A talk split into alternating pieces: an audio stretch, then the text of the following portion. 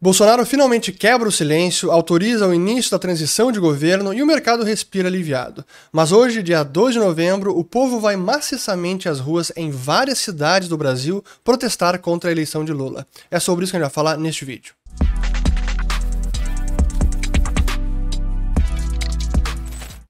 Muito bem, todos aqueles que estão chegando agora aqui no canal. Meu nome é Fernando Urch, aqui a gente fala de economia, mercados e investimentos. Se vocês gostarem do conteúdo, considerem se inscrever, ativando o sininho aqui embaixo e também compartilhando este vídeo.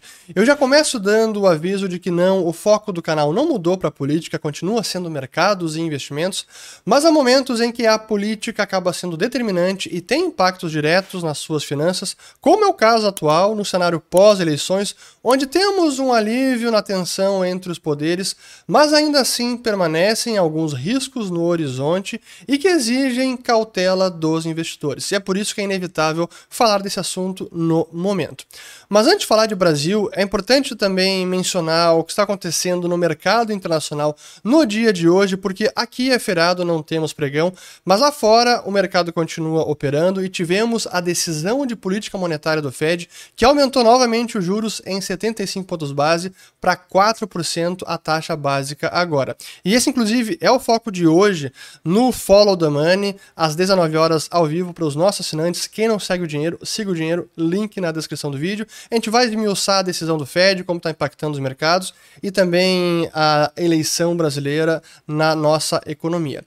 Mas falando do impacto de hoje, então tivemos o aumento de juros e os mercados reagiram muito mal. Tivemos já uma queda aqui do SP500 na ordem de 2,5%, Nasdaq mais de 3% e o EWZ também caiu cerca de 3%. Então a queda da bolsa brasileira hoje, ou do índice em dólares da bolsa brasileira, é muito mais pela bolsa americana do que alguma questão doméstica. Então é importante entender é, esse fato.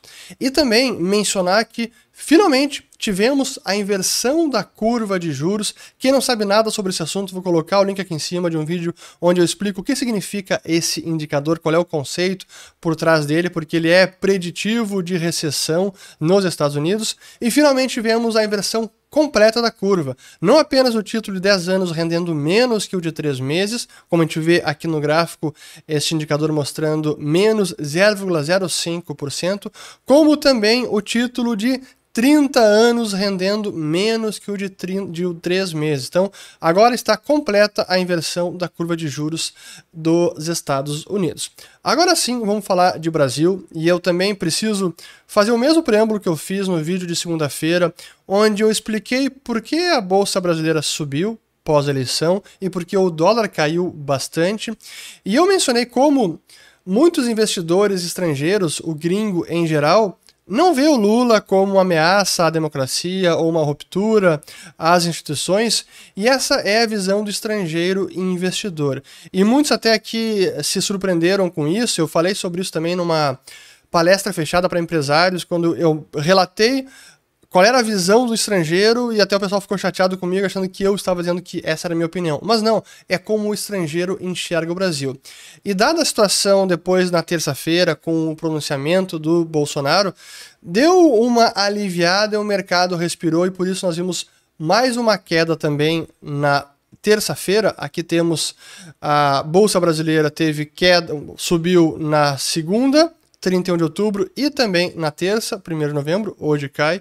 E o dólar que caiu na segunda 2%, 2,20%, e também caiu na terça mais 0,70, cotado a 5,14 reais por dólar. E claro que a explicação desse contínuo movimento na terça é que depois do longo silêncio do presidente, tivemos aqui o pronunciamento dele, ele agradeceu votos, eh, não reconheceu derrota, e aí depois veio o Ciro Nogueira para dizer que sim estava autorizado a dar início à transição de governo, portanto, ao que tudo indica, não teremos solavancos nessa transição e para o mercado financeiro isso é bom sinal. É menos incerteza, é menos imprevisibilidade. E o próprio Supremo Tribunal Federal também divulgou uma nota logo após o pronunciamento, dizendo a importância desse, dessa fala e de garantir o direito de ir e vir em relação aos bloqueios e, vírgula, ao determinar o início da transição, reconhecer o resultado final das eleições. E depois eles estiveram reunidos presidente Bolsonaro com o STF. Foi uma visita institucional que transcorreu em ambiente cordial e respeitoso, em que foi destacada a importância da paz e da harmonia para o bem do Brasil. Isso foi então na terça-feira. Acontece que já na segunda e na terça-feira, o que foi mencionado aqui dos bloqueios é que realmente tínhamos e continuamos com manifestações de caminhoneiros Brasil afora, em alguns casos com bloqueios de ruas, impedindo pessoas de circularem, até cargas de prosseguirem. É, algumas cidades relataram problema de falta de combustível, e realmente isso não pode ser, não se pode compactar com isso. Manifestar pacificamente, sem dúvida, sempre, mas não se pode bloquear o direito das pessoas de ir e vir sem atentar e jamais atentar contra a propriedade e vida das pessoas. Isso não pode ser aceito e é o que o Bolsonaro reiterou junto com o STF. Acontece que no dia de hoje, 2 de novembro, a gente está tendo manifestações em muitas cidades brasileiras, algumas relatam das maiores manifestações em meses ou até anos, só que a imprensa tem falado muito pouco disso. E até coloco aqui uma conta estrangeira do Twitter que está relatando, aqui a Doomberg, que eu sigo, ela faz uma conta de análise de mercado bem interessante, e falando sobre a situação no Brasil, que é um risco macro que não está sendo reportado ou subreportado, ou seja, ou não estão falando ou está sendo subestimado. E aqui neste tweet, eu vou colocar o link depois, a gente pode ver vídeos de várias cidades, Rio de Janeiro, São Paulo, Atibaia, Florianópolis, é, tivemos também em Porto Alegre, Caxias do Sul, Curitiba, enfim, em várias cidades há manifestações que estão protestando contra a eleição de Lula e muito mais do que protestar contra a derrota do Bolsonaro é mostrar a indignação com a eleição de alguém que foi condenado por todos os casos de corrupção, que deveria ser, na visão de muitos, um ficha suja, portanto inelegível, mas cá estamos nessa situação e muita gente está indignada com isso e por isso esse nível de manifestação.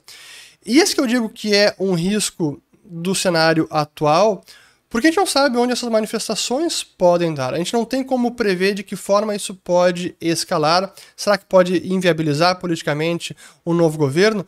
Ninguém sabe disso, mas é um risco presente que precisa ser monitorado, por isso que a gente vê investidores globais também que começam a monitorar, porque teremos agora o feriado dia 15 de novembro, proclamação da República, já estão prometendo novas manifestações e isso pode continuar. Então, vamos seguir é, com cautela, monitorando o que está acontecendo. E também é importante saber as indicações ministeriais do Lula, que isso ainda não aconteceu. Essa também é uma incerteza que pode repercutir, dependendo de quem for anunciado para a Fazenda, pode repercutir muito negativamente em bolsa e também na taxa de câmbio. Isso que eu queria falar por hoje, não queria deixar de mencionar todos esses eventos recentes da política que estão impactando é, a nossa economia, os nossos mercados. Volto no próximo vídeo, espero ter gostado desse e até mais. Os links utilizados colocarei na descrição do vídeo, não foram muitos, mas eu acho que é isso. Realmente a, a situação atual requer um pouco de cautela, porque não subestimem o tamanho das manifestações que estão acontecendo no Brasil inteiro.